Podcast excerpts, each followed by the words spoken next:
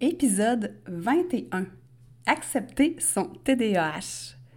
Est-ce que ça t'arrive, toi, d'avoir de la difficulté à accepter le fait que tu penses pas nécessairement pareil comme tout le monde?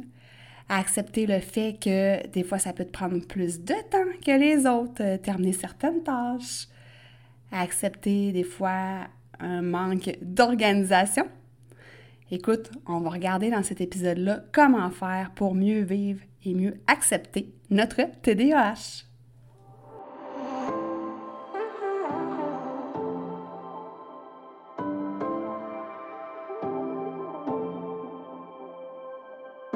Si comme moi, tu marches le chemin du TDA avec ou sans H, Focus Squad, c'est ta place.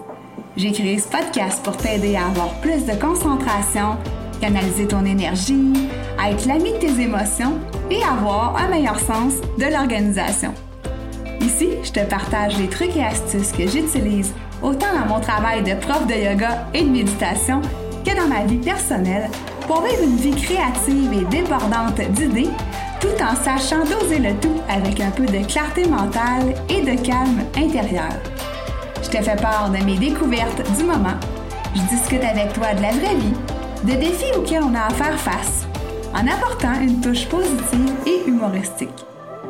Parce que le TDAH, c'est pas un bris, mais c'est plutôt une façon que notre cerveau a de fonctionner parmi tant d'autres. Tout est à notre portée et notre regard différent peut changer le monde.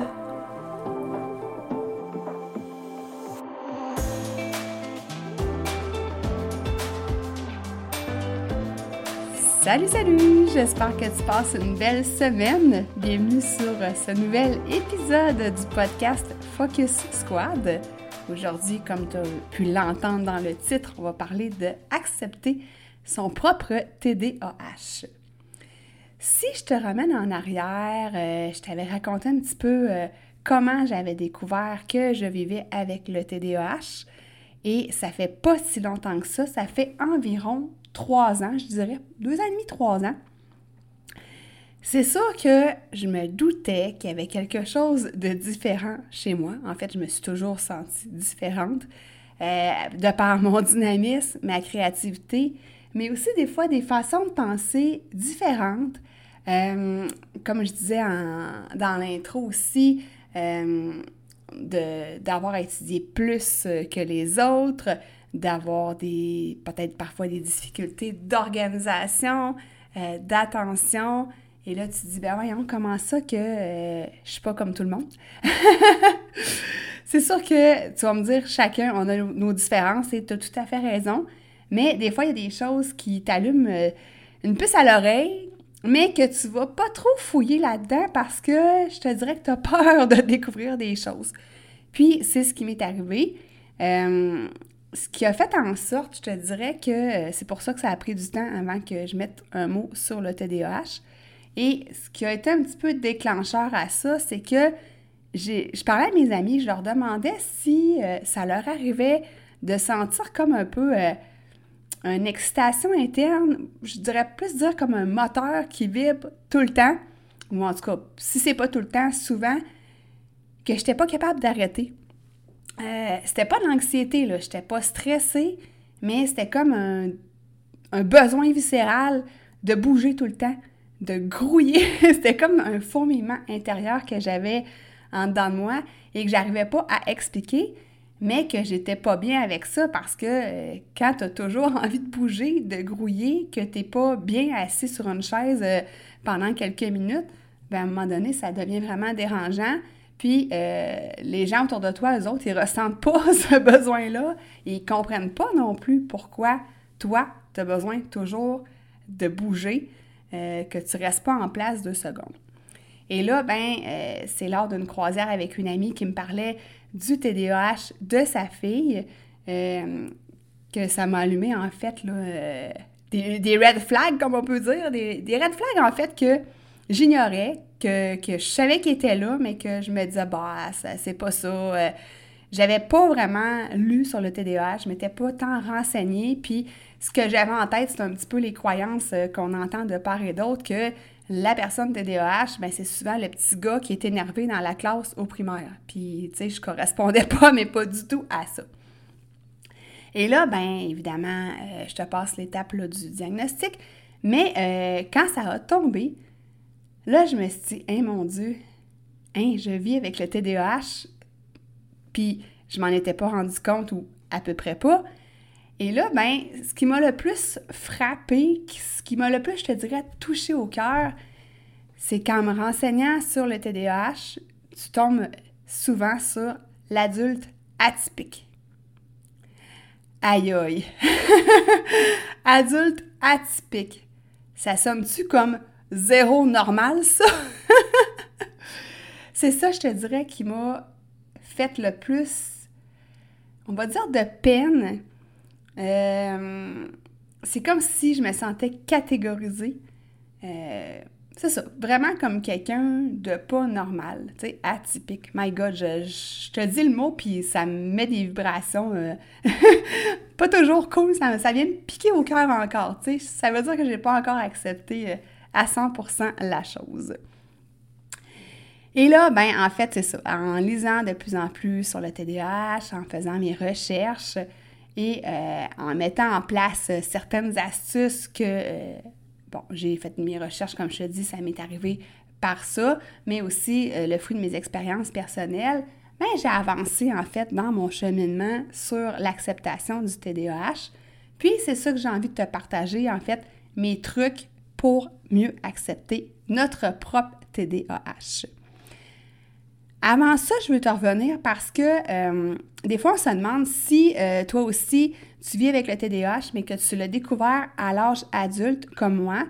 Sache que c'était déjà là quand tu étais enfant, mais euh, comme on disait là, au, en, début d'épisode, on n'avait juste pas mis le doigt dessus.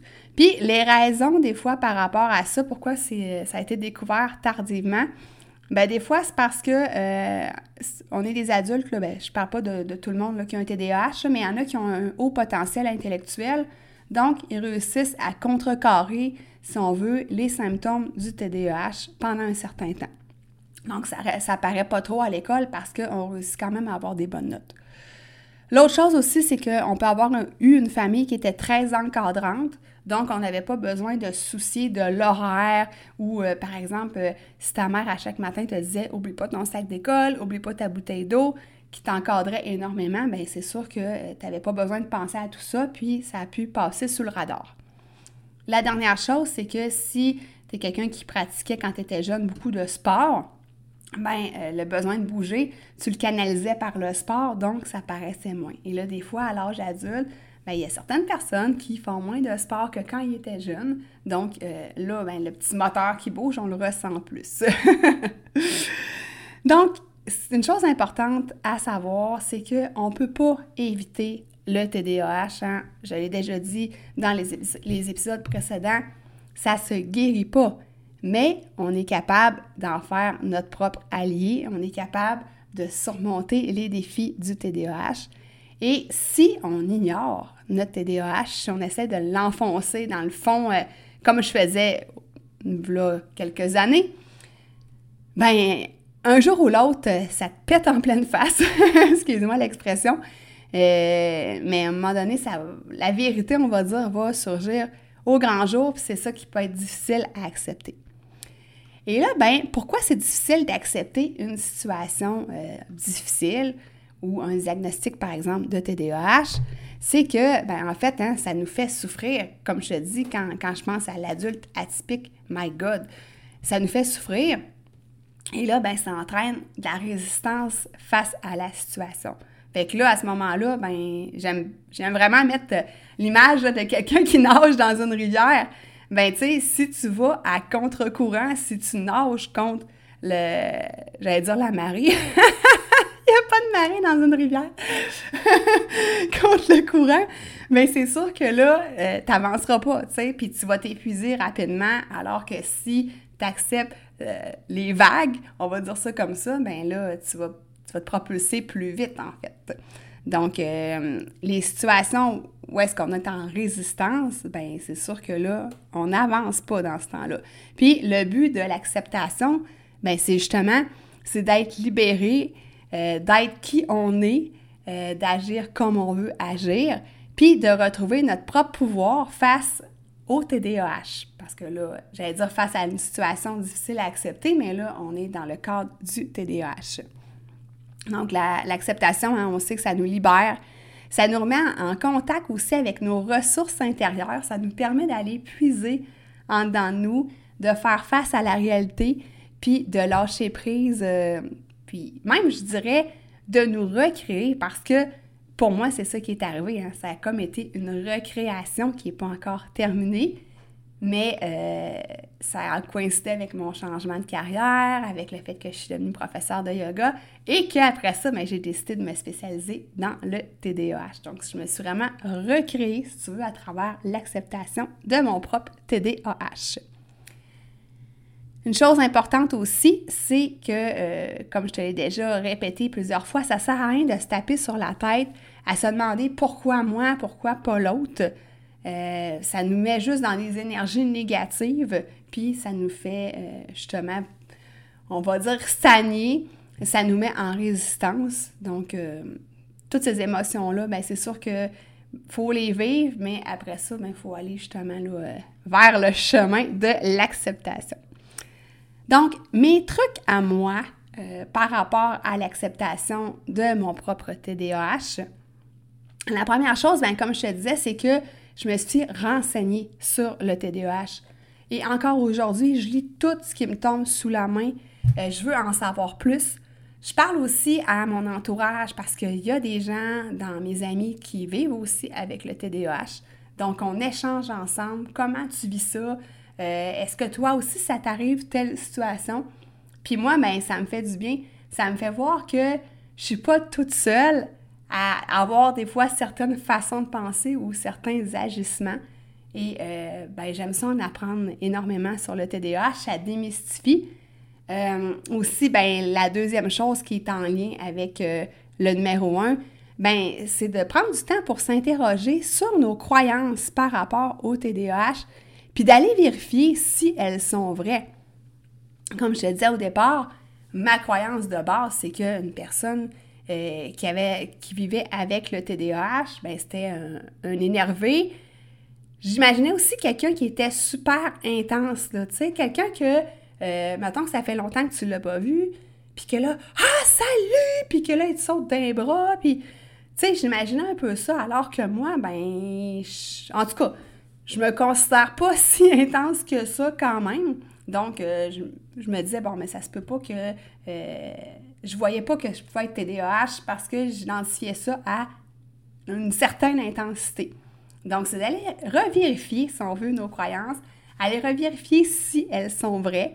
Euh, par exemple, tu peux avoir la croyance que quelqu'un qui est TDAH aura jamais de mémoire, réussira jamais à terminer ses projets ben c'est pas vrai, tu sais. Si tu vas revisiter ces croyances-là, tu essaies de les tourner en des croyances plus positives, ben ça permet aussi d'aider l'acceptation. Le troisième point, qui, tu vas t'en douter, est mon préféré, et euh, en lien direct avec la méditation, c'est de prendre le temps de se déposer, d'observer nos ressentis, donc là, ça peut être dans le cadre d'une méditation formelle. Donc, euh, je te rappelle, une méditation formelle, c'est une méditation que tu décides, par exemple, je vais méditer pendant 15 minutes euh, à partir de, je sais pas, moi, je vais commencer à 7 heures le matin, je vais m'asseoir sur mon tapis de yoga. Tu sais, tu comprends là, toute l'espèce de décorum qui vient avec la méditation. Et ça peut être aussi la méditation informelle, comme euh, par exemple, tu vas prendre une petite marche, puis tu vas prendre un petit moment pour méditer en marchant, donc sans l'avoir prémédité, pour pas faire de jeu de mots, ça va arriver comme ça. Donc, prendre le temps de se déposer, d'observer nos émotions, d'observer nos ressentis. Ça peut être quand il vient d'arriver une situation peut-être un peu conflictuelle par rapport au TDAH. Donc, d'observer tout simplement ce qui est, de vivre les émotions qui sont reliées à ça sans trop embarquer dedans puis se laisser happer par celle-ci, là aussi. Euh, ça, c'est bien important aussi. Mais de laisser sortir ce qu'il y a à sortir. Puis ça permet justement d'éliminer les pensées puis les émotions euh, qui sont euh, parasites, on va dire ça comme ça. Donc, accueillir ce qui est, mais c'est vraiment la voie rapide, pas si rapide, pour euh, l'acceptation en fait. Le quatrième point, ben, c'est d'écrire, hein, je ne le dirai jamais assez, euh, avoir un journal quotidien que tu peux remplir le matin et le soir, aller y écrire, aller déposer les situations que tu as vécues, euh, les observations que tu as faites, peut-être les découvertes aussi par rapport au TDAH, ou tes bons coups, tu sais, si euh, tu as relevé euh, une situation, un défi avec brio, mais un crime, va l'écrire, tu sais, puis félicite-toi. Hein. Donc, super important, l'écriture pour moi. Et le point 5, tout simplement s'autoriser à être qui on est. Autorise-toi à vivre les défis du TDAH. Autorise-toi, comme je disais dans le point 4, à avoir des bons coups. Félicite-toi, célèbre-les. Autorise-toi à vivre des émotions qui sont peut-être difficiles. Autorise-toi à, quand ça grouille en dedans de toi, ben, à devoir le laisser sortir. Euh, ça peut être par exemple aller courir, euh, faire des, sauts sur place, je sais pas moi, mais autorise-toi à aller vivre, autorise-toi tout simplement à être qui tu es. Donc, le mot de la fin, accepter, c'est être capable de traverser des événements pénibles sans nous y opposer constamment. Hein? Ça, ça reprend vraiment l'image de la personne qui nage à contre-courant, ben si on s'oppose pas contre les vagues qui arrivent contre nous, ben on va être vraiment, euh, ça va être plus facile de traverser les, les défis, les petits défis, j'aime ça dire ça comme ça, que le TDAH peut apporter dans notre vie. Alors, euh, j'espère que ces petits euh, conseils-là, en fait, vont t'aider si tu as encore parfois de la difficulté à accepter ton propre TDAH.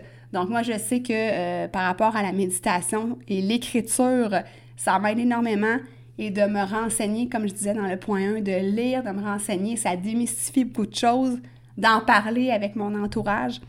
Euh, Puis c'est vrai, si jamais tu as envie d'en parler davantage avec des gens comme toi, comme moi, il y a toujours le groupe Focus Squad, le groupe Facebook. Donc ça, euh, le lien va être en note d'épisode. Et aussi, euh, ben, je veux t'annoncer que euh, j'ai une chaîne YouTube, je ne sais pas, je t'en avais déjà parlé, une chaîne à mon nom, Mélissa Leclerc. Et le podcast se retrouve aussi sur la chaîne YouTube.